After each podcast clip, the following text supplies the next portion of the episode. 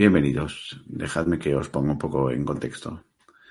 Nuestro compañero José es uno de los mayores entusiastas, coleccionistas y expertos en Robert Howard, al menos de los que conocemos. Eh, lleva mucho tiempo pidiéndonos que hiciéramos un especial sobre la obra de Howard y más concretamente de Conan. Eh, nosotros le estábamos dando largas mientras el, a escondidas estábamos preparando la documentación para hacer un programa eh, que contundente, que, que con, con, fuste, vamos. Eh, él no sabía nada, eh, así que el día de la grabación le hicimos entrar al, al programa haciéndole creer que era un, un especial sobre Tom Hanks. Eh, para los que no conocéis el canal, es una de las bromas recurrentes que tenemos en el programa. Eh, en uno de los especiales sobre cine hizo un comentario sobre eh, entrevista con el vampiro en el que confundió a Tom Hanks con Tom Cruise y desde entonces todas las películas del mundo están protagonizadas por Tom Hanks. Eh, entró y se llevó la sorpresa que luego íbamos a hablar de realmente lo que a él le apasiona. Aquí os dejo el vídeo y espero que lo disfrutéis. Donde la locura tiene su razón de ser.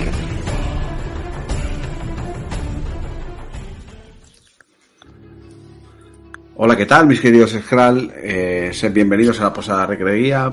Eh, hoy vamos a hacer un programa especial, bueno, el primero de ellos, sobre un personaje que, aunque tiene eh, bastante reconocimiento, creemos que no tiene el suficiente. Eh, es uno de los temas clásicos del, de la posada y para tratar con él tengo eh, a, a, dos monstruos. El primero, Afonsito, buenas noches. Muchas gracias, ya sé que soy feo, pero bueno, aquí estamos los monstruos con honores, monstruos con honores. Nada, como siempre, a sacarle jugo a todos los temas que tengamos presentes. Yo hoy, como tú has dicho muy bien, es un tema que merece la pena. Así que nada, a darle cerita. Venga, y luego tenemos probablemente a uno de los mayores expertos en el tema eh, que conocemos. Eh, todo, todo, para mí el, uno. Eh, José, buenas noches. Hola, buenas noches. Sí, comentar a los, a los oyentes que yo hice mi tesis doctoral sobre Tom Hanks y, y, su aportación en la filmografía estadounidense de Hollywood. Y bueno, y vamos aquí a, a mostrar mis conocimientos sobre, sobre el personaje en cuestión. Bueno, pues nada, eh, sin más, vamos a darle caña a eh, Bob dos, dos Cañones, eh, Robert Irving Howard. Alfonsito, ¿le puedes dar? ¿Quién es, ¿Quién es Robert Irving Howard? Ya, esto ya ahí dejado. dame, dame, un segundo si me y yo es que me, me la está jugando el, el ordenador va muy lento, dos pistolas, como así le llamaba H.P. Lovecraft. Eh, espérate, espérate, que la, el trabajo lo tenemos nosotros preparado, así que tú no, tú no tienes derecho a hablar, ¿eh? Tú de vez en cuando tienes que hacer así con la cabeza o no, y cuando hagas no te dejaremos intervenir. Bueno, venga, pues como dice mi compañero, hoy hablamos de Robert Epping Howard, que por ahí desde el principio, ¿no? Nació en el, el 22 de enero de 1906 y muere el 11 de junio de 1936 de una forma muy trágica, ¿no? Eh, un poquito más adelante vamos a analizar de, qué manera muere. Y es un autor estadounidense de, de, literatura o, por así decirlo, de novela gráfica, como queramos llamarlo, ¿no? De, de, escribió mucho el fiction pulp, que es una gama de género de, sobre todo, lo que se conoce como el, lo que él terminó dando nombre a lo de la espada de la hechicería o espada de brujería sobre todo por el personaje más icónico suyo que es Conan el Bárbaro. Bueno, como he dicho, Conan nace, o sea, Conan, perdón, Howard nace en Texas y la mayor parte de su vida la pasa en Cross Plains, aunque pasa tiempo en la cercana Brown Woods. Es un niño estudioso e intelectual y fanático del boxeo. Eh, pero también practica algo de fisioculturismo. Aunque termina practicando de entre los dos deportes el que se dedica un poquito más al boxeo amateur. Desde los nueve años ya tenía un poquito de pinta de que quería dedicarse a la literatura, ¿no? Y fue escribiendo, aunque fue a partir de los 23, si no me equivoco, o tú cuando quieras me interrumpe. Estoy escuchando, yo estoy escuchando, yo venía preparado a Tom Hanks. hasta, los 23 no le llega el éxito, ¿no? A partir de entonces hasta la muerte por suicidio, ya lo voy diciendo, a los 30, eh, la mayoría de su, su escrito, ¿no? que él va escribiendo en ese tiempo, en ese corto periodo de tiempo, se publican en una selección de revistas, de diarios y de periódicos. Y se volvió completamente, o sea, se volvió competente en varios subgéneros. Pero, como pasa con la mayoría de las veces, el, mayor éxito, cuando se le dio un poquito más de nombre a, este escritor, es a partir de su muerte, ¿no? como se suele pasar, eh, el éxito llega tarde. A ver, le llegó tarde, pero durante mucho tiempo la revista Werters, que es donde publicaba, y esto fue uno de los principales problemas que tuvo que se casó prácticamente con una, con una sola revista. Eh, copó, no sé si fueron 10 de las 10 portadas de las 12, o sea, en un año copó 10 portadas de, de 12 meses, o sea que llegó a tener cierto reconocimiento y le quitó, en aquel momento le quitó notoriedad a Lovecraft, que era uno de los principales también escritores. Eh, como tú muy bien has dicho, se suicidó. Se suicidó al conocer la noticia de que su madre no tenía, bueno, su madre estaba enferma también y que no tenía, no tenía cura. La enfermedad de su madre era... De hecho, su madre murió creo que dos días más tarde que él. él se bajó, sí, bajó, bajó a su coche, escribió una, una carta que está publicada, escribió una, unas palabras y se pegó un tiro. Y esto fue... Que la enfermedad de la madre, por decirlo ya, era de tuberculosis, ¿vale? Sí, era tuberculosis. Y bueno, es curioso porque además el padre era médico. O sea, el padre era médico y pasaron bastantes penurias. Y precisamente el ser hijo único y que el padre fuera médico, no sé si supongo que lo llevaréis preparado, pero luego fue bastante, bastante interesante por el tema de la licencia y los derechos de la obra, porque el padre los da, o sea, el padre no le dio importancia a los derechos de la obra cuando, cuando él se suicidó y bueno, no tenía, bueno, ni buena ni mala, prácticamente no tenía relación con el padre. Y al suicidarse lo que se encontró es que, que el padre se, se mudó de ciudad, y no fue hasta que la hija de uno de los, de un compañero suyo médico le dijo, hostia, su hijo era Robert Howard, todo lo que ha publicado, todo lo que, sea, con esto con los derechos, ¿qué pasa? Él entonces empezó una disputa legal, cogió los derechos y los donó. Al fallecer sin, al fallecer sin descendencia, se los dio a, otro médico y luego hay un conglomerado de empresas que acabó en una empresa holandesa. La cosa es bastante curiosa, sobre todo después de la guerra mundial. Pero, bueno, vamos a seguir con la, con la biografía. que la escuche un poco. Bueno, por, acabar con esa parte y, ahora te doy paso a ti un poquito, Dani. Eh, termina con eso, ¿no? Que dicen que que se dudaba de su salud mental realmente, eh, pero eh, eh, realmente es porque tenía mucho apego a la madre. Como tú estás diciendo, él no tenía buena relación con el padre y sin embargo a la misma vez tenía muy buena relación y mucho apego con la madre.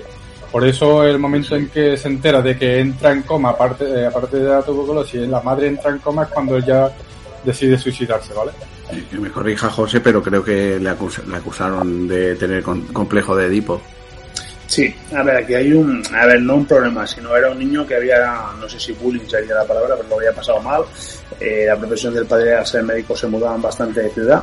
Y era un niño atípico. Eh, tú piensas en los años 20, en los años 1900, 1915, en, el, en Texas, en Estados Unidos, que un niño fuera estudioso y le gustara escribir, pues eso era como un poco extraño. Entonces, eh, pues eso llamaba la atención. Luego también, aparte de, con muchos otros grandes autores, como la madre pues lo tenía bajo su manto, bajo su cobijo, y le llamaban loco pues porque él tenía una afición bastante extraña que es que cuando escribía él narraba en voz alta lo que estaba escribiendo y sobre todo a altas horas de la noche. De hecho, todas sus obras, eh, hay una película de El que camina solo que está en Netflix, que es, que es la, la René Weber, que eso lo, lo caracterizan bastante bien porque bueno, él te lo pintan como un poco como un loco que va, que va gritando y se, se mete dentro de, se mete dentro de la historia. De hecho, él, en algunas cartas hay una cosa que es dentro del círculo de Lovecraft, que es donde él publicaba con, con más autores, eh, se tenían cartas entre ellos. Y a mí esto siempre me ha hecho gracia porque siempre se ha hablado de Tolkien como que Tolkien, a ver, no es comparable ni mucho menos ni la prosa ni la literatura, pero en su momento también, tanto con Howard como con Lovecraft, eh, había cartas por parte de los lectores y entre ellos bueno, pues entre ellos eh, le iban preguntando, oye, ¿qué iba a pasar con el personaje después de esto, después de esta de este acontecimiento? Y él por las cartas iba narrando lo que iba a pasar, o, sea, o lo que él creía que iba a pasar con el personaje. De hecho, el final de la historia de, Conan, del personaje más icónico que tiene, eh, es que Conan parte ya siendo rey, parte hacia lo que supone que es América, hacia, hacia el rumbo desconocido, y esto lo narra él en una carta a un, a un escritor. Entonces, eh, bueno, un poco la, la fama que tiene de loco es esa. De tú imagínate en Texas, un pueblo donde la gente prácticamente no, a nivel intelectual no es muy, no es muy culta, pues que hay un tipo grande de metro ochenta, fornido, que hace boxeo y era bastante recio, que además se pone a pegar a voces por las noches, pues como poco llama la atención. Como poco. Es curioso, yo he encontrado un dato en que dicen, eh, bueno, dicen dos cosas. Eh, eh, una que era Conan el que le dictaba los. los la más famoso. los, los, los, relatos, vamos. Eh, unos dicen que es que eh, se metía tanto dentro del personaje que, que, sentía que él estaba hablando y otros dicen que realmente se le aparecía a Conan. Eso ya pasa un poco más a... a, Sí, cuenta la leyenda, cuenta o se narra por ahí que esto pasó en un viaje que lo hizo a México, a Nuevo México. Eh, uno de los viajes que hizo Nuevo México soñó con, con que Conan le decía que tenía que escribir y en una, un altercado que tuvo una pelea, pues en esta pelea él, él, dice que bueno se defendió con los puños como buen boxeador que era y él dice que era el propio Conan el que le estaba diciendo lo que tenía que hacer en cada momento. Pues que le intentaron robar a la salida de una cantina y él dice que es lo que tenía que hacer. Y luego, pues eso, pues todo el mundo decía que, que bueno, que era el propio Conan el que le narraba lo que tenía que ir haciendo, se metía mucho dentro del papel. O sea, yo no sé hasta qué punto tendría también un poco de locura o... sí, pero lo que dice lo que dice Dani o lo que, bueno, la historia más, más conocida en, respecto a eso es que él se despertaba en sueño y se despertaba de madrugada y empezaba a redactar lo que en sueño había escuchado obligarle a Conan directamente, despiértate y escribe esto que es mi historia y, o sea, que, es el mismo Conan el que le estaba diciendo cuenta mi historia. Yo creo que es un, a ver, hay un libro aquí que, evidentemente. hay un libro que es Hielo y Fuego en el que un analista te viene a decir que eso es un poco se ha, se ha, dulcificado. Es decir, de hecho los primeros libros de Conan no son de Conan, son adaptaciones de otro personaje, de Cool. Yo creo que esto es un poco más leyenda urbana, que, que él se despertaba, que soñaba y se despertaba y empezaba a escribir, sí. Pero eso es algo que, que yo, vamos, yo según he leído por ahí, hay un poquito de leyenda urbana. Lo que pasa es que sí que, bueno, pues es curioso. Así que hay algo que, que, me gustaría comentar. Que, que, el personaje de Conan como tal, cuando te lo representan, si bien es cierto que es una adaptación de una obra de Cool, hay un poema que recomiendo a todo el mundo que busque que es Cimeria que es donde empezó todo. El, todo lo que es la obra, ya no en sueño, sino que narra un viaje que él hizo con su coche y se fue a un paraje a ver un paraje y en medio del paraje llevaba pluma, llevaba tinta, se paró a, se paró a escribir y cuando el cielo se tornó gris pues empezó a redactar este poema de Cimeria que es de donde saldría todo lo que era la era Eboria que la tiene, o sea, la tiene estructurada. Dentro de esta era iboria no solo tienes personajes, sino tienes culturas, tienes referencias de, del Imperio Romano, de España, de Grecia, de Portugal. Todos se encargaron de... A ver, cuando digo otros autores, eh, autores de, de, la envergadura de la rueda del tiempo, de Jordan. Las mejores obras... Mutea, mutea que no se te oye, nada más que tu micro. Las mejores obras de Conan, no, muy a mi pesar, no las ha escrito Howard pero bueno, sigue, sigue, esto está interesante. Estoy aquí. Pero, repíteme eso último, que las mejores obras de Conan no las ha escrito Howard. No las ha escrito. A ver, él, como novela solo hizo una novela, ¿vale? O sea, él tiene muchos relatos cortos y cuando falleció tiene relatos inconclusos. Ahora, de hecho, la editorial Minotauro creo que para Navidad saca los relatos de Howard sin modificar. Y digo que las mejores obras no las ha hecho Conan porque él era de una revista PAL, es decir, eran relatos muy cortos, historias muy cortas, eh, desde el Fénix en la espada, lo que sería la arena de la Costa Negra, la que sería la Torre del Elefante, etcétera, etcétera. Novelas como tal solo tuvo una novela, eran todos relatos muy cortos. Hay otra serie de autores que luego tomaron la batuta. Sobre todo dentro de estos autores hay uno que es Spain de Camp, que es uno que se intentó hacer con los derechos del personaje. Y el, el que escribió también La Rueda de Tiempo, R.L. Jordan, me parece que es, también ha hecho bastantes novelas eh, con el personaje en cuestión. Luego, a nivel de cómics, eso ya sería un mundo muy, ¿Me Sí, permites es que un, un? La idea, la idea que tenemos eh, es hacer un programa, primero centrarnos en Howard y luego en el personaje de Conan. Y me tratar todas las disciplinas de Conan, cómic, Es que vengo, vengo, vengo de verdad que no, pre- no me he preparado nada. Ah, Pero que no no- hace falta, esto hemos no dicho que no te hacía falta prepararte nada. Yo- yo creo Pero que por eso, es lo que yo te iba a decir, digo, evidentemente puedes hablar de lo que tú quieras, pero no profundicemos en bibliografía porque ya llegaremos a Splay de Khan, Sí. llegaremos hasta Pablo Carnicero y a todos los que hayan escrito algo sobre Conan. Bueno, eh, yo quería hacer un, un- un- no sé si es un, un dato curioso, vamos. Eh, la, la única novia que se le atribuye o que eh, esto, la única que tuvo una relación sentimental con con, con Howard eh, fue Novalin Price, eh, que la película la hace René Zellweger y dicen que, que la tal Novalin Price era de ascendencia india de Mm. india americana me refiero, con lo cual eh, yo entiendo que debería ser una persona a pelo negro y Sí, ¿no? a ver, no, no está, no solo no está bien, no está bien representada. La relación que tuvo con Novalan Price también da mucho que hablar. Esta señora murió, fue bastante longeva, creo que murió a los 90, 90 y pico años, es decir, al final del siglo seguía escribió viva. un libro, ¿no? De, Escribió un libro intentando aprovechar y de hecho también tenía cartas y manuscritos que intentó darle, o sea, intentó sacar provecho de ellos, pero no tuvo mucho, no tuvo mucho éxito.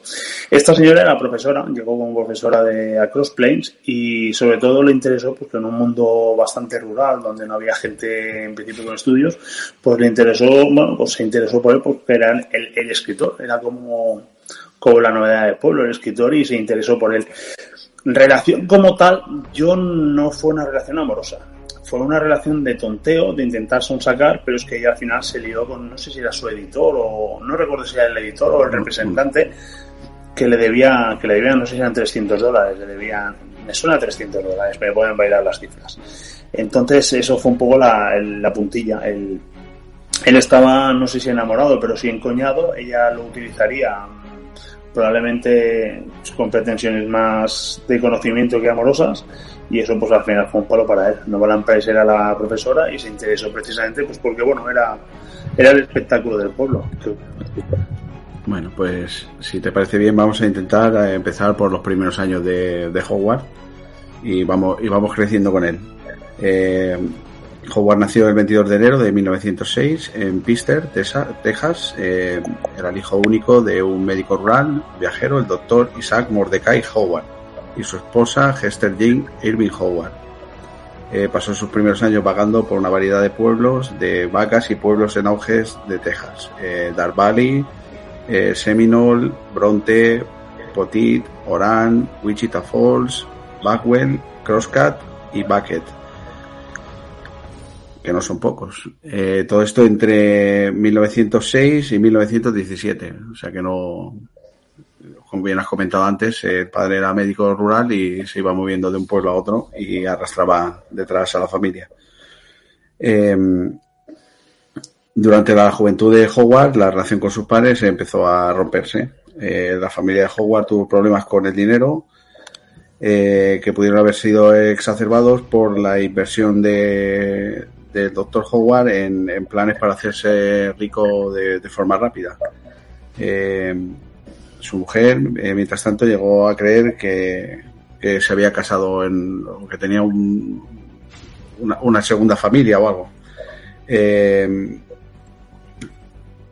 bueno, esto hizo que, la- que- hubiera disputas en la, en la pareja y, y que no quería que la madre no quería que el, el doctor eh, se acercara demasiado al- a, a- a Robert Howard, que no tuvieran una relación cercana. Aquí viene, perdona Dani, te interrumpo. Aquí viene, Sí, sí. hay una obra, hay una obra muy recomendable de él que es Clavos Rojos, que toda esta alegoría de la relación con la madre y la familia, si la leéis, está, a ver, está editada, reeditada de mil, de mil formas, pues en Clavos Rojos eh, se ve un poco toda esta relación que hay con los padres. Él tenía devoción por la madre porque el padre primero viajaba mucho. El padre hizo una serie de malas inversiones, sobre todo en tema de petróleo, tema de compras de terrenos que no dieron. Luego, posteriormente, también vino el crack, que ya hablaremos de él. Y al final, por pasar tanto tiempo con la madre y la madre no tener un vínculo establecido con más personas porque dejaba mucho, pues al final hizo pues que fuera su niño, su tesoro y lo malcrió, por decir de alguna manera. Él tenía muchas inseguridades, y luego fue creciendo poco a poco, fue cogiendo envergadura y sobre todo pues para la madre era de buen grado saber que era estudioso. El padre hubiera querido que él fuera médico, que él estudiara medicina, lo que pasa es que no, no quería ser derroteros y eso más la mala relación que tenía con la madre del padre y la madre no tenían prácticamente relación, pues lo que, lo que conllevó o sea que, que tuviera una relación pésima con el padre y enfermiza con respecto a la madre. O sea, era, vamos, como un niño de teta. Bueno, yo, yo lanzo una pregunta, José, aunque más o menos lo tengamos preparado, pero quiero preguntarlo aquí porque no recuerdo tener ese dato, ¿vale? Y así le damos forma a esta parte. Evidentemente, la relación con la madre, ella es la que tiene el apego, ella es la que le enseña poesía, el amor por la literatura, todo eso viene de parte de la madre. Y él, en algún momento, se piensa de que sufre, no, a lo mejor no bullying, ¿no? Pero como que sí lo toman por el tonto y le, quieren abusar, y es lo que también es una de las causas que le lleve a practicar boxeo, fisioculturismo y demás. Eh, ¿De ahí le puede venir eh, toda esta historia o, eh, o, como lo estoy sacando de la manga o todo, esto viene de ahí? No, no, no. Mira, le viene de ahí. ¿Cómo que se...? Mira, hay un... Hay varios libros, pero hay un autor que hizo una reedición de La ciudad de la escarlata, en la que la nota recoge notas de, de cartas reales que se han enviado y él sobre todo se quejaba de que la gente del sur era muy, muy arisca, muy introvertida y muy poco dada a abrirse a la gente. Es decir, la gente sureña, de hecho el carácter del personaje de Conan está muy influenciado. Es, es gente que de primeras te cuesta mucho entrar, no se relacionan contigo, te ven como el de afuera. Y el que él se mudará tanto, pues al final fue forjándose carácter raro, introvertido, de siempre era el nuevo del pueblo, eh, los críos al final, pues con el nuevo la acaban tomando y cuando quizás empezaba a llevar tiempo y podía llevarse mejor con la gente, pues es cuando el padre decidía volver a mudarse. Entonces, todos estos cambios de, de vivienda por el trabajo del padre, pues lo que conlleva es que, que él no tuviera, le gustara mucho relacionarse y, y cada vez fuera más introvertido. La suerte es que, bueno, pues que era un tío de envergadura, era un tío alto, era un tío fornido y que, pues gracias a la práctica del deporte, de hecho, el deporte no solo le ayudó, sino le ayudó físicamente, sino que también hizo, o sea, todo el mundo conoce a Conan, conoce a Kurt, conoce a Salomon Kane, pero tiene desde novelas eróticas hasta novelas de, de boxeadores, eróticas, era, eróticas para la época, quiero decir, a lo mejor ahora mismo serían un poco más así románticas, un poco sí, exacto. Que, no son especialmente Ahora, lo erótico de aquella época es que enseñar al tobillo. Exacto. Pues de hecho tiene uno de esos personajes es un boxeador, un boxeador pendenciero, otro es un, es un bucanero, un bucanero, perdón, es un, un marino que va peleándose también a puñetados. Todo esto, lo, todo lo que él ha vivido lo representa en su obra. Sí, dicen que son autobiográficas o en parte autobiográficas. Sí, todo, todo lo que ha vivido lo representa en su obra. Y sobre todo también si lees, se puede ver mucho la relación de los padres y, y bueno, y ya no solo el, ya no solo la relación que tuvo con los padres, sino el poco a poco la obsesión que acabó cogiendo, el, hecho de que le gustaba leer y, em, y, empezar a entablar relación con otros escritores, empezó a ir la cosa a, a divagar, porque habrá mucho sobre la barbarie, sobre la decadencia, esto ya lo comentaron en los podcast, pero para él, de hecho hay frases muy célebres que dicen los civilizados se permiten, se permiten faltar el respeto y dice porque no, no tienen miedo de que les partan la cabeza. Sea, un bárbaro como le toquen los huevos te, te, te, te da un. Exacto, entonces él él siempre dice que la civilización como tal estaba destinada a la decadencia. O sea, la civilización solo puede acabar en la decadencia, solo puede acabar en la barbarie y al final situaciones donde afloran los más bajos instintos. Todo esto él lo narra en su obra y todo esto lo ha visto. Se habla, se habla, se rumorea que el padre, esto de la segunda familia, era un poquito promiscuo y la madre era consciente, en cierto modo era consciente de ello. Entonces todo, todo esto lo plasma en su obra. Bien. Bueno, como bien ha dicho Alfonso, eh, su madre tuvo influencia particularmente fuerte en el crecimiento intelectual de, de Howard. Eh, había pasado los primeros años de, con, ayudando a, a, su marido y con variedad de, parientes, de, de pacientes enfermos y acabó contrayendo la tuberculosis eh, durante el proceso. Eh, le inculcó a su hijo un profundo amor por la poesía y la literatura y le recitaba versos y lo apoyaba eh, constantemente a que escribiera y, y demás. Eh, otra- otras experiencias se filtrarían después en, en su prosa. Aunque le encantaba leer y escribir, descubrió que la escuela eh, estaba limitada y comenzó a odiar eh, que, que hubiera gente por encima de él, o sea, el, recibir órdenes o la autoridad le, le molestaba especialmente. Eh, experiencias de observar y, conf- eh, y confrontar a los matones de, que había. Eh, uf, tío, espérate.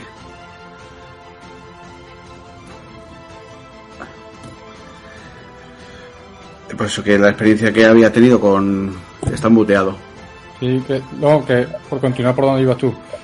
Que esa confrontación que tiene con el mal y demás le enseñan a- el valor de la fuerza física y de la violencia, Sí. ¿no? A partir de ahí. Efectivamente. Es que. A ver, al final no todo se arregla con palabras. Él era muy introvertido, pero también era de armas tomar. Y cuando hizo fisiculturismo para aquellos años es que hacía algo de pesas, hacía boxeo.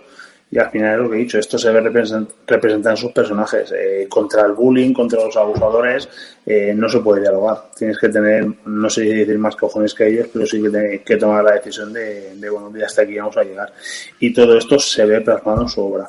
Me ha gustado mucho que digas que la madre le inculcó la madre le inculcó el placer por la literatura y por la poesía, porque le pediré un favor a, a Ale de que nos lea el poema, pues, ya que, que tiene muy buena dicción y que narra muy bien, de que nos lea el poema de Cimmeria, porque la verdad es que es bonito porque te deja ver mucho, entrever mucho de cómo es esta persona, o sea, de la oscuridad. O sea, que, que él al final se pegara un tiro, cuando empiezas a leer cosas sobre él, te das cuenta que dentro tenía, no sé si pena o oscuridad o, o le faltaba luz, le faltaba alegría.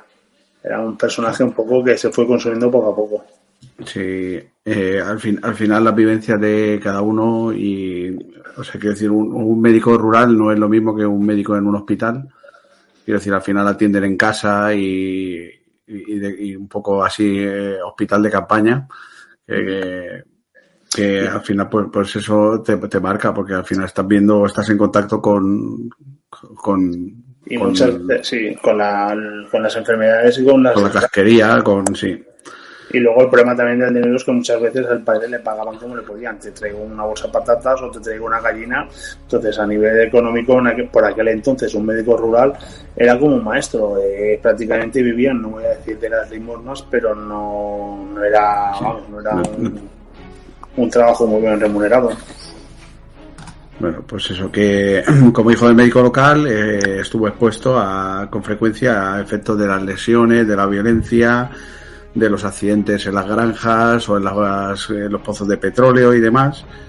Eh, con lo cual, eh, pues eh, tuvo contacto y conoció de primera mano pues eh, los efectos de, pues, de la, la casquería, digamos, que luego reflejó en, en su obra. Eh, pues, eh, historia de primera mano sobre tiroteos, sobre linchamientos, disputas y, y, y problemas con los, con los nativos americanos y eso, eh, que, que luego se ven reflejados en, en- en su obra. Los, Eh, los americanos él lo refleja muy bien como los pictos.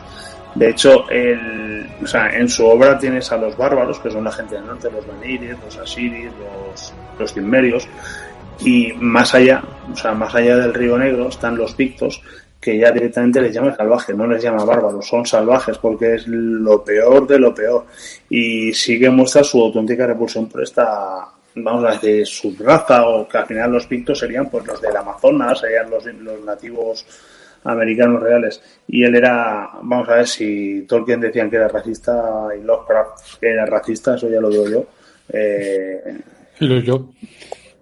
Bob Dos Pistolas también era bastante, o sea, bastante, un poquito, un poquito Bueno, la, la zona de Texas es de por sí racista. ¿eh? Sí. O sea, en los- la zona sureña es muy, Y a principios del siglo pasado más.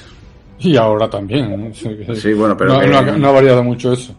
De hecho, hay, mira, de- también, a ver, cuentan, narran que tenía una, una criada, una, una ama de, cría que, le, era negra, que desde pequeño también le narraba historias sobre, bueno, pues sobre vudú, sobre negro, sobre ciencias ocultas también, y esto influye también mucho en su literatura.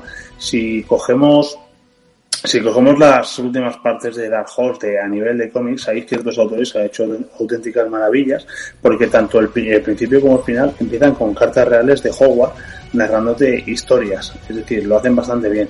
Y en estas cartas precisamente se habla de bueno de la inclusión de todo lo que es las razas negras, que en la saga de Belit de la Reina de la Costa Negra, él directamente se va en un barco en un barco de negros, o sea, de cuando digo negros me refiero de Sí, sí, negros, coño. Capitaneados por una mujer blanca. O sea, el, tema racial está muy presente, muy presente en toda la obra de Hogwarts. Al final, al final lo que, lo que mamas. Eh, quiero decir, si estás rodeado de, de violencia, te incita a toda la violencia, evidentemente. Eh, bueno, él luego se hizo amante del boxeo eh, y entonces el boxeo era un, deporte mucho más popular que ahora mismo, ¿vale? Y tuvo influencia cultural eh, muy superior a la que a la que tiene ahora y se, se, inspiró en gente como James Jeffries, Jack Johnson, Bob Fritz, Fritz Simmons y Jack Dempsey. Eh, eso, que tomó la inspiración de esa gente y eso, creció como un amante de todos los concursos de lucha, violencia y testosterona y, testiculina. Y bueno, eso fue lo, que es los primeros años de, de Howard.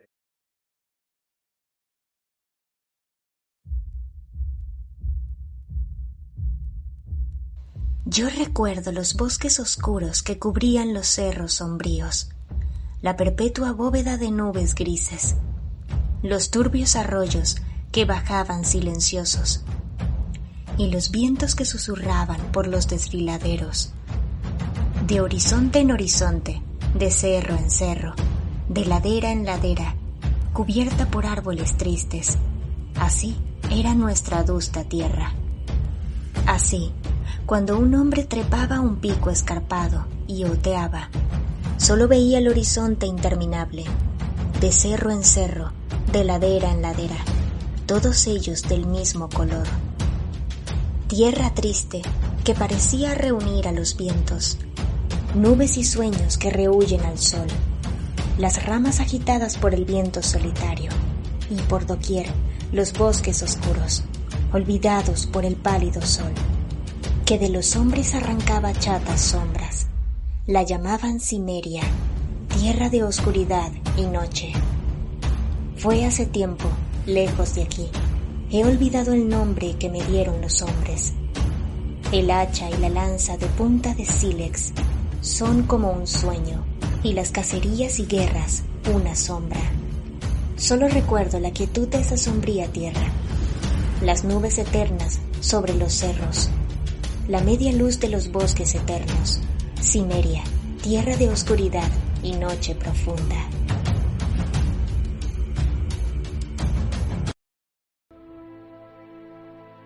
¿Qué te parece, Alfonso, si empezamos a hablar un poco de los, de los escritos? Está muteado. Pues que vamos a darle caña. Venga, pues al final, como hemos dicho, la, madre le inculcó, como ha dicho José, también le inculcó incluso su ama de, casa, por así decirlo, ama de cría, de crianza y demás. Pues todo esto, y junto con su talento natural para la escritura y la prosa y ese hambre voraz que tenía por la, por la lectura y demás, y un poquito el estímulo de los maestros, aunque ya hemos visto de que el estímulo de los maestros él no se lo tomaba bien del todo, no le gustaba ese ese modo autoritario que tenía el maestro, ¿no? Pues todo eso le llega a influir, ¿no? Eh, digamos que toda esa amalgama le hace que Hogwarts llegue a ser un, escritor profesional. Como dije al principio, desde los nueve años empieza a escribir eh, prácticamente siempre ficción histórica, hablando de vikingos, de árabes, batallas, de herramientas de sangre. Y, eh, va a haber realmente en su relato va a haber poca poesía, ¿no? Eh, algunos y que otro, pero la mayoría va, a ir todo decantado por esa temática. Eh, uno a uno va descubriendo los autores que influirán en su obra posterior, como ha dicho Jack London, eh, su historia de reencarnación en vidas pasadas, sobre todo, por ejemplo, Star Rover, los cuentos de aventura del subcontinente de Rudyard Kipling, los cuentos mitológicos clásicos recopilados por Thomas Bullfinch. Bullfinch, joder, qué nombre más difícil. Los amigos consideraban que Howard era eidético y los asombraba con su capacidad para memorizar con facilidad grandes cantidades de poesía después de una o dos lecturas. De eso, cuéntame un poquito más de eso, José, porque ese dato me parece súper curioso y lo he leído en muchos sitios, de que Tenía una memoria memoria casi, casi fotográfica, sí. Sí, a ver, a- nivel de lectura, cuando empecé desde chiquitito tenía bastante capacidad para la retención y fue con dos amigos, con Davis Clay y Red Winsor, me parece que fue, con los que empezó a los 16 años a, a sentirse un poco, porque al final todo esto lo tenía, como he dicho, como viajaba mucho, hasta los 16 que nos establece, no es cuando realmente empieza a formar vínculos. Son estos dos amigos con los que he dicho los que se dan cuenta que tiene una capacidad para, una capacidad pasmosa. A ver, esta capacidad pasmosa también es un arma de doble filo, porque muchos de sus relatos tú los lees y son cambiadas dos o tres palabras y ya está. De hecho, los primeros relatos que envió cuando no se los compraban, lo que hacía era cambiar tres o cuatro cosas puntuales para intentar meterlo de otra manera, cambiando el nombre del personaje y cuatro cosas. Bueno, esto le ayudó, le ayudó bastante, pero también fue, pues al final un problema, porque al final es el rarito. O sea, al final salvo dos amigos y su y Otis Clay me parece que era Otis Clay me parece que era su su, su, su- el que le llevaba su representante. Aunque, aunque luego, aunque luego lo vamos a tratar más, más en profundidad, hay que decir que las revistas, cuando te aceptaban un trabajo eh, y lo publicaban, te pagaban por palabra. Con lo cual, Sí, evidentemente, Esto, esto es una de las cosas que se ha criticado mucho de Howard. Si tú lees la prosa de Howard, todo el mundo dice que es muy verboso. Cuando digo que es muy verboso, vuelvo a decir, o sea, comparar sí, sí. con, con Tolkien o cual- cualquier otro escritor es un sacrilegio. Pero es un tipo de literatura que le va muy al pie, o sea, es un tipo de literatura de to take away. Eh, dicen que era muy verboso porque de- redactaban muy bien las escenas de, de peleas, de batallas, de... sí, eh, que decía con 100 palabras lo que se podía decir con 20. Exacto. Pero luego todos los traductores se han puesto de acuerdo en que todo eso era o sea, para adornarlo, pero que luego no sabías cuál quitar. O sea, que era complicado, que de, de tan verboso con tantas cosas que había, igual que Lovecraft era muy descriptivo con adjetivos, es decir, Lovecraft, tú lees algo de Lovecraft y llega un momento en que aburre. Personalmente, aburre me refiero que Lovecraft se las daba de, de- de noble inglés y, y querías sí. como, sí, como Lord Doomside. Entonces, eh, Howard no, Howard era otra liga. Howard era muy verboso, muy descriptivo, pero muy... eh, cuando tú das, cuando tú describes una imagen con adjetivos, lo que puedes hacer es ralentizar. El verbo, todo lo contrario, mm, denota marca acción. Y todos los, todos los correctores decían que era complicado saber cuál de ellos tenían que quitar. Entonces era una literatura un tanto particular. Ya digo, si no habéis leído nada, si no estáis acostumbrados, os puede llamar la atención que dices, hostia, llevo una página y no ha podido hacer tantas acciones de golpe. O sea, se ha tenido que cansar ya, tío, descansa, estate quieto. Y en cambio ves otras obras de otros autores y, y empiezan a describirte la puerta, el cerrojo, la cerradura, el tornillo que coge la cerradura. Es una literatura bastante curiosa. O sea, a mí, a mí personalmente me gusta porque es muy lectura rápida. Tu take away. Y al final, bueno, tira, tira, que yo estoy aquí emocionado. Bueno, un detalle curioso es que la casa de Howard en Cross Plain ahora es el museo de Robert E. Howard. Sí, los hijos de puta, no sé si es un martes o un jueves de cada mes, es el día de Robert Howard, los hijos de puta han visto el pilón. A ver, aquí, aquí hay mucho que hablar, ¿vale? Porque Howard fue denostado durante bastante tiempo por parte del pueblo. O sea, ya esto fue bastante tarde, esto no sé si fue a final del siglo XX, o sea, cuando se dieron que ahí había negocio, que había mucha gente, coño, aquí viene mucha gente a ver qué pasa aquí, pusieron una placa conmemorativa, la casa la han hecho casa museo, de hecho se, o sea, está, han puesto una máquina de escribir con, con hojas, y no sé si es un, no recuerdo si es un jueves o un martes al mes, hacen el día de Howard, hacen concursos literarios y al final es un poco intentar aprovechar de la teta. Lo que pasa es que si, si los derechos de Tolkien es un futime, con los derechos de Howard ya es, es un auténtico desastre lo que ha pasado. Es un auténtico desastre y el pueblo pues se sumó a chupar de la teta de Howard. Yo siempre he dicho que a mí me hubiera gustado mucho que este hombre hubiera durado muchos años para saber realmente qué hubiera llegado a conseguir porque lo que él empezó a crear en tan pocos años, esta era Iboria, este, este mundo fantástico que él desarrolló, eh, es que este mundo fantástico, no os lo perdáis, que lo que es la era Iboria no solo está estructurada a nivel de a, nivel geográfico, con mapas, con fronteras, sino a nivel cronológico también, eh, cómo surge, cómo nace, aparece el mito de la Atlántida, los atlantes, que son los, los que luego emigrarían y de ahí saldrían los cimerios, eh, cómo acaba la decadencia, el imperio de Aterón. O sea, eh, lo tenía todo bastante. Y todo esto lo hizo a través de cartas. Eh, primero hizo un estudio sobre la edad de Eoboria, que y luego a través de cartas con los correspondientes. O sea, las cartas serían como nuestro Facebook, como nuestro Twitter hoy en día, pero sin el doble chip de confirmación.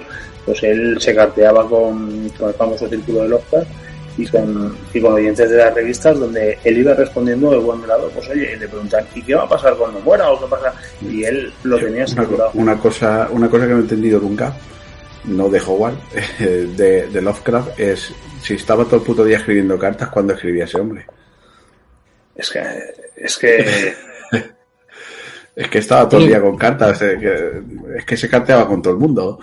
Sí, pero al final mira cómo acabó el pobre hombre, en una habitación muriendo de cáncer intestinal y, traduciendo cosas que no quería nadie. De hecho, acabó trabajando de taquillero en el cine porque no tenía trabajo. Se casó con una judía que vendía sombreros, el señor... Esto no tiene que ver, pero yo lo cuento. HP. Eh, sí, eh, Lovecraft, sí. sí, se casó con una mujer judía. Fundó una fábrica de impresoras. Sí.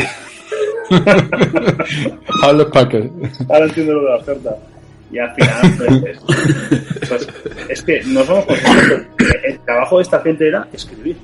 O sea, eh, aún podían vivir de escritores. O sea, hoy en día hemos, hemos tenido el privilegio de entrevistar a una probablemente de las mejores eh, escritoras de, fantasía española, que es Aranza Serrano, que no tiene ni puta idea ni criterio a la hora de, lectura, que le, gustan el menimonetes de los cojones, pero bueno, hemos tenido el privilegio de escribir y ella dice que no, que su trabajo no es la escritura, ella tiene su trabajo de periodista, de lo que sea, y complementa con la escritura. Pero es que en aquel entonces el trabajo de Hogwarts también era un niño, vivía en casa de los padres, era escribir. Y él tenía su coche y era escribir. De Lovecraft, eso a día de hoy es impensable para mucha gente voy a, voy a saltarme guion un segundito, pero porque me parece súper interesante destacar una cosa, José. Bueno, y Dani. Lo has dicho al principio, pero quiero que, que recalquemos eso. Evidentemente nosotros no somos no somos sospechosos de que no nos guste Tolkien, ¿no? Pero aquí estás viendo, tú estás haciendo un paralelismo brutal porque mm, eh, es un mundo creado desde la base, súper completo, eh, lo desarrolla más allá gracias a las cartas de, los fans, digamos, de la saga y demás. Pero es que lo cuenta desde el principio, cómo llega, eh, cómo va a morir, como todo, ¿no? Evidentemente pasa algo parecido de no lo va a completar nunca porque muere. En este caso, eh, por ejemplo, tenemos a Tolkien que lo completa su hijo, pero sí es verdad que estaba todo desarrollado lo que no había publicado, pero tenía en su cajón, en su, en su biblioteca. Eh, yo lo que voy es, eh, no es que esté infravalorado, pero es no está tan valorado como debiera porque es desconocido, no es tan conocido y por eso no se le da el valor que se le da. Primero es desconocido. Segundo, el tipo de literatura que es está asociado a una literatura barata. Es decir, mm. Mm, yo puedo, yo si me compro un libro de Arturo Pérez Reverte y la gente me ve en el metro con un libro de Arturo Pérez Reverte, y dice, wow, además de estar bueno este tío y, estar, wow, me lo empotraba, sabe leer, ¿sabes? Si te ven leyéndote un libro de Elige tu aventura, por decirte algo, de... Como tal de Filemón. Entonces, eh, la percepción es diferente. El tipo de literatura que hacían por aquel entonces era literatura de usar y tirar. Es decir, yo me compraba una revista mensual eh, me lo leía y la tiraba, no, no guardaba, no, no tenía sentido guardar esta obra. No fue hasta después de la Guerra Mundial que un grupo de, militares decidieron recopilar todos estos, todos estos relatos y, editarlos en novelas. Y hasta los años 70, a finales de los 70, no es cuando realmente tuvo un auge. Es decir, es una literatura que está muy denostada. Aun estando denostada, como digo yo, lo que creó el señor Howard, la base de lo que creó, eh, luego han venido otros, lo han hecho mucho mejor, pero no han inventado nada. O sea, Howard en un momento, a través de un poema, o sea, a través de un poema que es que por favor Ale, nos lo, nos lo leerás, eh, empezó a desarrollar. Hizo las historias, y además lo curioso es que las historias no están hechas en orden cronológico. O sea, de hecho la primera es con el de Rey, luego la de haciendo, y él siempre dice que las historias están pensadas para ser narradas al juego, para que se transmitan, para dar cierta velocidad a la obra él se inventó lo que eran las crónicas medias que, que eran como escritos que alguien se ha encontrado en una catacumba, por ejemplo, y narra la historia de un personaje. y él lo escribía como para que se narrara en un fuego una historia y que perdurara por tradición oral. Es decir, él ha intentado dar veracidad y luego, pues eso, pues los, lectores le decían, oye, ¿qué va a pasar con este tío? Y, él dice, bueno, pues no lo sé, yo cuando pase esto, pues cogerá un barco y se irá rumbo a tierras desconocidas y luego otros autores se encargarán de decir que, bueno, que, que se fue a América, lo que sería a día de hoy América, que se encontró con los aztecas, con los mayas, es decir, eh, él, tiene un escrito donde te dice de dónde surge el continente Iborio y cómo acaba el continente Iborio Mm, salvando las distancias, hay mucha, mucha similitud con, grandes autores que han hecho una cronología de... Yo creo, creo que el mayor problema que tiene es, el, tipo de literatura que es, más oscura que la de otra gente. Eh, más violenta. Sí, más violenta y, también se mete en temas religiosos con Solomon Kane. Eh, es otro tipo de literatura y a lo mejor por eso ha, ha tenido detractores eh, más que más que gente que, que, defiende la obra. Aún así hay mucha gente que le compara e incluso le pone por encima de Tolkien. Es que pero antes mucha, que no había, pero mucha gente. Antes que él no había nadie. O sea, compararlo a nivel de prosa es absurdo, ya os lo digo yo. Pero antes que Howard no había nadie. Lo que hizo Howard no. Antes que él no lo hizo nadie. Luego después, tanto Tolkien como R.R. Martin como muchos otros han hecho cosas mejores pero partiendo de esa base. O sea, es un proyecto que me hubiera gustado saber dónde llega, o sea, dónde llegaría. Esa es la pena. Podemos hacer, podemos hacer una Ouija o que se nos aparezca alguno y que nos mande a escribir. en vez a, mí en vez de aparecerse de Conan se me aparece Howard y escribo yo lo que él hubiese escrito, ¿no? Exactamente. Lo que a él le gusta. Vamos a, seguir un poco, Alfonso. Venga, vamos a la caña. Que, que estaba interesante. Bueno, venga, pues como hemos dicho, el... El museo la casa museo. Sí, vale, vale. En 1919, eh, cuando ya Howard tenía los 13 años, es cuando se mudan allí a Cross Plains, eh, que está en el centro de Texas, y la familia se quedaría para el resto de la vida de Howard. La vida de Howard y de la vida de la madre, porque el padre seguiría vivo, pero como ya hemos dicho, eh, tanto la madre como el pobre Howard tienen un final funesto. Bueno, el padre Howard compró una casa en la ciudad con un pago inicial en efectivo e hizo extensas renovaciones. Ese mismo año sentado en una biblioteca de Nueva Orleans mientras su padre tomaba cursos de medicina en una universidad cercana, Howard descubrió un libro relacionado con los escasos hechos y las abundantes leyendas que rodeaban una cultura indígena de la antigua Escocia llamada Pictos. Y ahí vamos con lo que tú has contado antes, de los de estos Pictos, ¿no? Bueno, el 17 de febrero de 1920 el pozo Vestal dentro de los límites de Cross Plains encontró petróleo y se armó la gorda. Ya miles de personas llegaron al pueblo en busca de riquezas, típico, ¿no? Típico postal que tenemos todo el mundo de, esos pozos petrolíferos allí, en, sobre todo en esa zona de Pero también violencia, robos y... claro, todo lo que conlleva. claro, todo lo que conlleva, todo lo que hemos conocido. Vamos, de hecho, por, por sacar ya el dato, la foto más famosa y más icónica de Howard es él con su sombrero tipo tejano, con su chaquetita, todo parece un gángster de, del mismo Nueva York. Sí. Eh, es, esa, bueno, ahí. Esa es súper icónica y él con su sombrero, su chaqueta, su traje. Eh, es súper icónica de, de ese punto, ¿no? En concreto. Bueno, el tráfico eh, creció rápidamente la población, evidentemente por este auge petrolífero y esta riqueza abundante. Pero como has dicho tú, eh, crece el vicio, eh, la, una ciudad incívica, mm, bueno, una planta de fabricación de hielo y nuevos hoteles. Bueno, Howard odiaba el ah. boom y despreciaba a las personas que la acompañaban. ¿Vale? Es decir, que todo este auge eh, como que había roto la tranquilidad del pueblo y demás y como que a él no le molaba mucho la historia.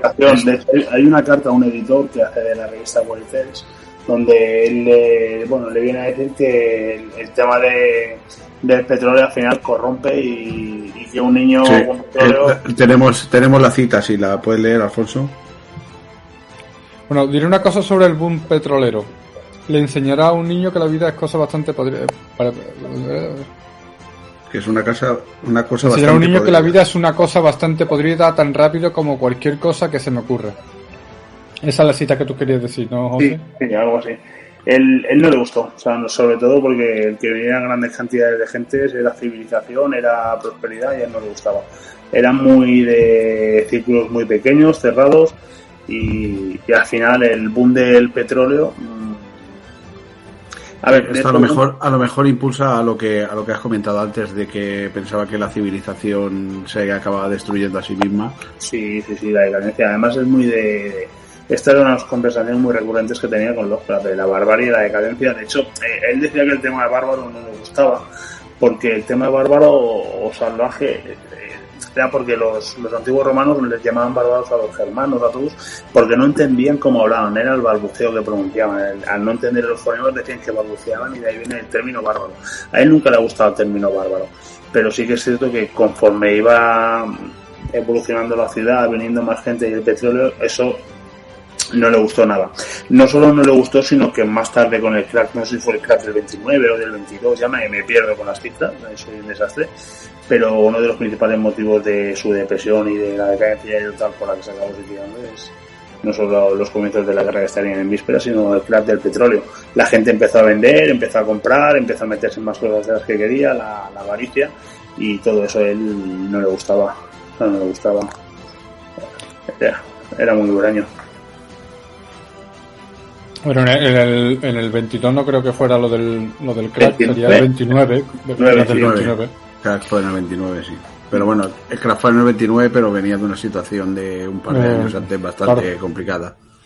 Una Sí, crisis pero bueno, grande. el- El, El crack 29 normalmente fue, es cuando llega a un tope y al final todo se va y... fue un día que la, que la bolsa se desplomó, hizo perder un montón de dinero a todo el mundo y tal, eh, y se llama el crack del 29, pero venía de una crisis económica muy grande de Ah. un par de años antes. La primera guerra fue del 14 al 17, ¿puede ser? ¿O estoy yo ahí? 14, 17, sí.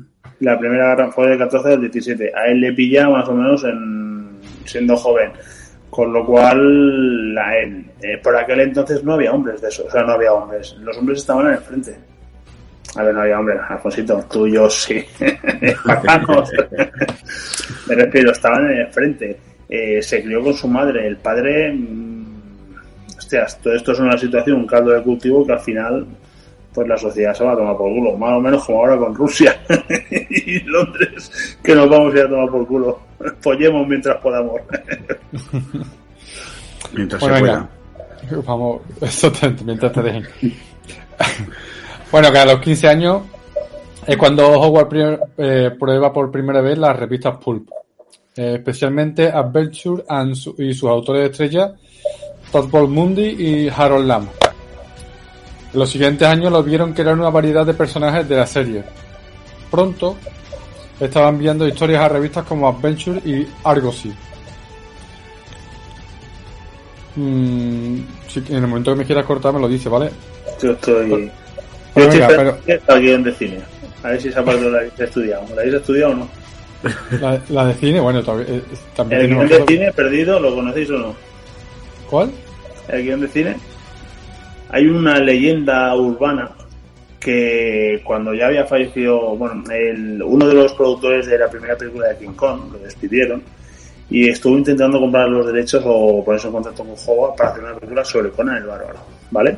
Eh, como señor Howard se suicidó muchos años más tarde, cuenta la leyenda que uno de los escritorios, porque empezaron, bueno, cuando vinieron de la Guerra Mundial, de la Segunda Guerra Mundial, empezaron a intentar comprar los derechos y, y todas las obras posibles de Howard. Y se pusieron en contacto con el padre o descendientes de familiares de Howard. Dicen que apareció un baúl y un escritorio y en uno de los cajones apareció un guion de una película por el propio Howard, que nunca llegó a rodarse. Entonces, muchos años más, sí, interesante, muchos años más tarde, un tal Fran Frasetta, no sé si conocéis, que es un Sí. portadista. Fran Frasetta es un portadista que de hecho dicen que se tomaba como modelo a sí mismo, era bastante fornido, se tomaba como modelo a sí mismo delante del espejo. Eh, Fran Frasetta con, con Roy Thomas hicieron una película, es canción de, no, Fuego y Hielo, o Hielo y Fuego, que dicen que está basada en este guion, pero es otra leyenda urbana. ¿De acuerdo? Y esta es una película de animación con rotoscopio, me parece que está hecha, con, con dibujos de, o, o imágenes de fraseta. Y este guion que hay habla, este guion de esta película habla sobre un Conan que bajo el efecto de las drogas del loto negro, que es algo muy recurrente en toda la obra, no, no sabe quién es y se tiene que encontrar a sí mismo. O sea, esto ya, ya os daré un, ya os daré la chapa más adelante, pero hay Sí. corre por ahí, si buscáis un poco por internet, corre este supuesto, este supuesto guion. Y esto sí que me hubiera gustado. Dices, coño, que en los años 20 ya se estuvieran interesando por hacer una, una película de. O sea, mola. Sí, A ver, porque como la, tengan, 20 como hay la tengan que hacer ahora en Amazon, por ejemplo, eh, estamos jodidos. Mm, El otro día leí que han comprado los derechos, no sé si Netflix o no sé quién, porque Amazon dijo que hacer una serie de Conan era. que Conan básicamente es un macho alfa misógino que no que no va con los tiempos de hoy en día. Hombre blanco cisgénero, sí. Sí, entonces que no va con los tiempos de hoy en día. Y bueno, en Amazon hay una serie de Conan el Bárbaro, no se la recomiendo a nadie. Creo que lo que hace es así, yo empecé a verla, ¿te acuerdas que te lo comenté en verano? Que es Pues si te gusta menos, si te gusta menos que la película y la película Me no te gu- gusta, me gustaba, a mí me gustaba más la serie de animación. Hostias, con los con las espadas de meteorito que se convertían en serpientes, sí, sí, sí, sí, sí. Hola, Sí. hola. Bueno, vamos a continuar con esta parte, ¿vale? En el otoño del 22, por eso decía antes que el crack no fue en el, el 22, sino fue en el 29, Howard tenía 16 años, se mudan temporalmente a una pensión cercana de la ciudad de Brownwood, Brownwood, perdón, para completar su último año de la escuela secundaria, acompañado de su madre, obviamente. Fue allí donde conoció por primera vez amigos de su edad que compartían su interés no solo por los deportes y la historia, sino también por la escritura y la poesía. Davis Los dos, Clyde, más, los dos más importantes de ellos es Davis Clyde, como tú estás diciendo, y el otro, El otro es eh, Truett Vinson, Truett Vinson me parece que era. O efectivamente.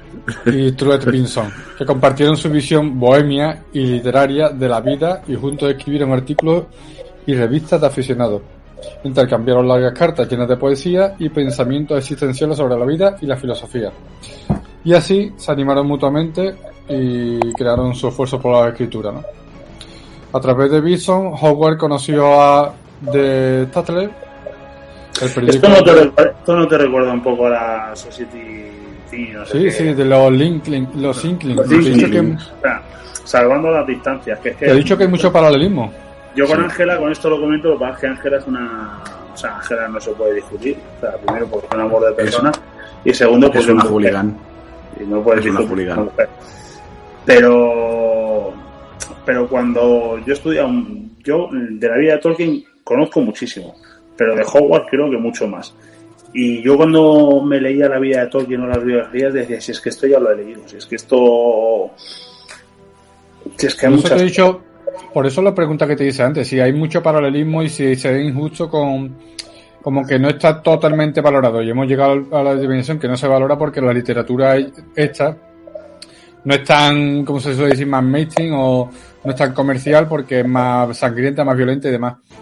Pero el valor como escritor mm, y como el movimiento literario que creó, como su vida en general, su biografía, su, bio- eh, su bibliografía, al final es muy, muy similar, por lo que, por lo que Sí. estamos viendo y por lo que tú estás contando. Sí, lo que pasa es que, bueno, que, que Tolkien tuvo- tiene una vida apasionante, desde que fue a la guerra hasta profesor de literatura en Oxford, es decir, la vida de Tolkien es muchísimo más. Pero bueno, pero hay muchos, hay muchos paralelismos, es decir, Sí, la, la vida de Howard se pasó en un tiro. Digo, Jota, sal de este cuerpo. bueno, venga, vamos, vamos a continuar por aquí. Bueno, de Tatler, que era el periódico de Brownwood High School.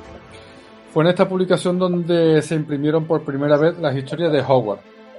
La primera vez que ven la luz las historias, ¿vale? West is West en el, en el 22 y la otra no recuerdo cuál era. Yo sé que una era West is West en el 22, en Y diciembre. la otra es Golden Hope Christmas.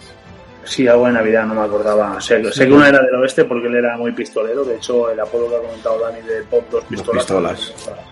Bueno, pues decir que Golden Hope Christmas consiguió el premio de oro y West is West, eh, el oeste del oeste, eh, consiguió el premio Sí, de plata. Que, que hay mucha gente que no lo sabe, pero, pero Howard escribió un montón de novelas o de relatos de, de relatos, porque novelas no de, del oeste.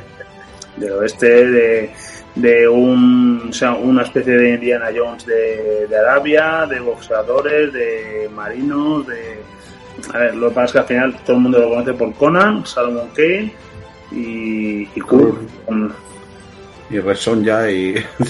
Sí, lo que pasa es que Red Sonja, a ver, Red Sonja es un personaje curioso porque apareció un relato de la sombra del buitre y Red Sonja es más de 1800 y fue un editor de una de los cómics eh, que dijo, bueno, lo vamos a coger, le cambiamos el nombre de Sonia por Sonja, lo metemos aquí en la era Igoria y digo que se han cepillado, la han violado y con una diosa le ha dado, le ha dado un, la, la hace invencible. Pero Red Sonja no es un personaje de Conan, para nada. O sea, es un personaje que la, el primer relato lo ha. También hay otra que se llama Valeria, ¿no? Valeria, a ver, dentro de las mujeres de Conan hay varias. Zenobia, que es con la que se casaría y que esto no es de la obra, pero está Valeria, que es una pirata. Eh, está Zenobia, que es la que se casaría con ella y le daría los hijos. Red Sonia, eh, Belit, que es el amor de su vida, que es la novela de La Reina de la Costa Negra, que yo estoy enamorado de ese relato. Y es donde sale la reflexión. El... Lo que ya digo, si habéis visto las películas no tiene nada que ver. Y luego lo bueno que tiene Conan es que se cepilla todo lo que se mueve. O sea, es... Lo bueno que tiene Conan es el león de Aquilonia.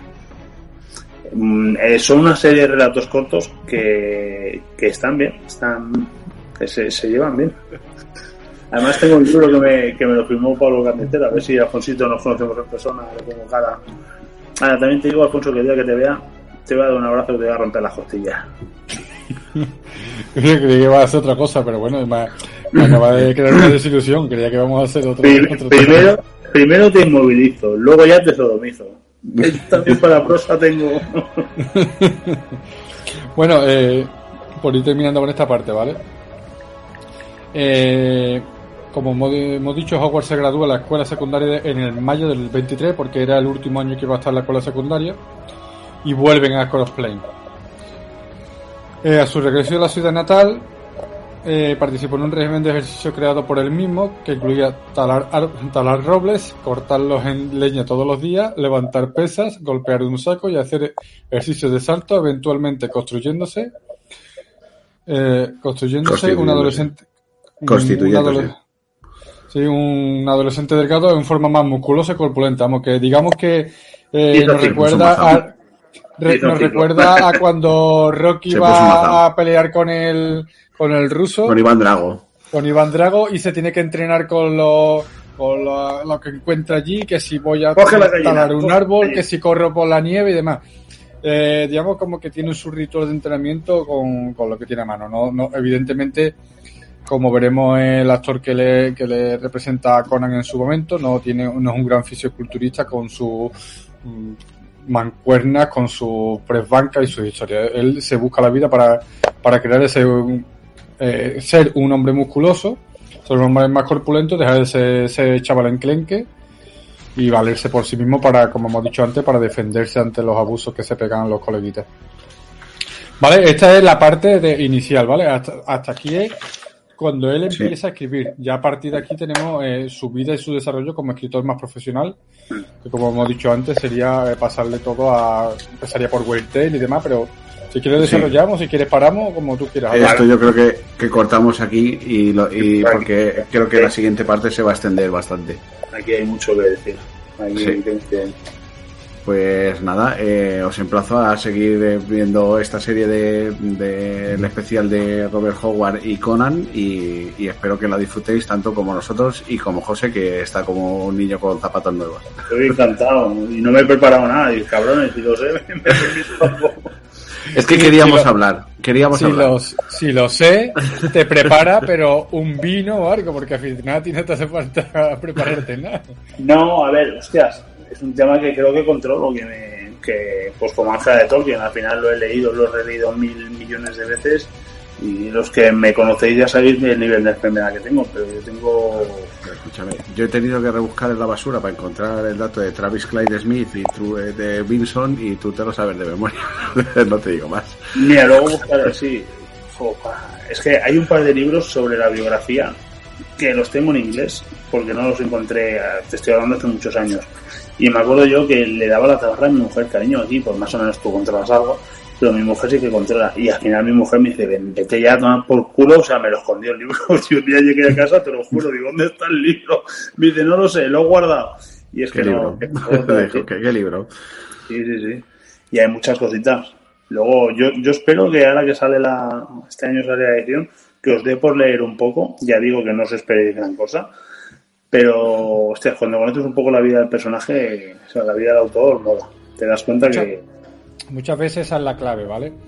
Evidentemente, mm, un escrito eh, aislado del conocimiento de, como tú estás diciendo, del autor, te puede parecer bueno o malo eh, según el estilo que más te atraiga a ti, ¿no? Pero muchas veces para comprender, como estamos diciendo, más la literatura, el por qué escribe, el cómo escribe, hay que conocer este tipo de biografía.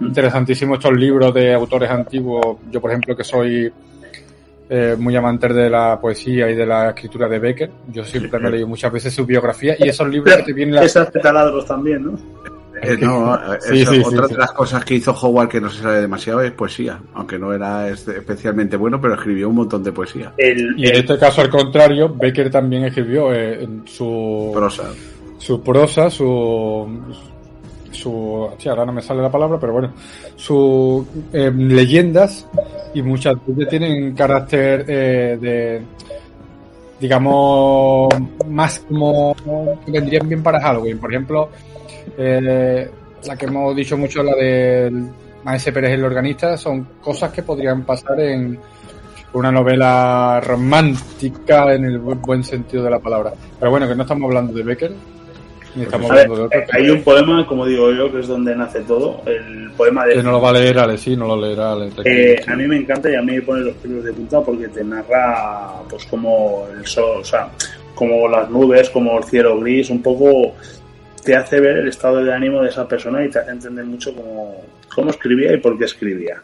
Entonces, una persona que se pega un tiro a los 30 años, a los 33, los que tuviera. 30 años, sí. Sí, una persona que se pega un tiro por su madre y tal, es una persona gris. Es una persona que dentro de su cabeza tiene que haber cosas que, que al final plasman su obra. Cuando sabes más de la vida del autor, lees las cosas de otra manera. Y te das cuenta que, que aun siendo relatos de usaritidad, hostias, eh, sacas mucha cosa. Por ejemplo, en Clavos Rojos. Clavos Rojos, yo cuando lo, habré leído mil veces, lo lees y cuando conoces la biografía del autor dices, hostias, eh, es como Salva con el nombre del viento, que le encuentras un doble sentido a las cosas y dices que Clavos Rojos es la relación que él tenía con el padre y con la madre, o sea, es que no, sin lugar a dudas. Y hay muchas cosas que sacan. Lo que pasa es que, es lo que digo, es una literatura, también hay que ponerse en situación. Estamos hablando de 1916 sea, me gustaría a mí saber. Ah, el tío al final era un mundo rural. O sea, no le puedes pedir, no, es un Shakespeare. no hay, y no hay la comunicación que hay hoy en día y no hay todo, todo. Por eso lo importante es el contexto, que es lo que yo quería decir antes. ¿vale? Lo importante el contexto también te hace situarte dentro de lo que estás leyendo. Pues nada, eh, despedimos aquí. Muchísimas gracias a todos los que hayáis llegado hasta el final y os emplazo a seguir en el, en el siguiente. Adiós. Hasta luego.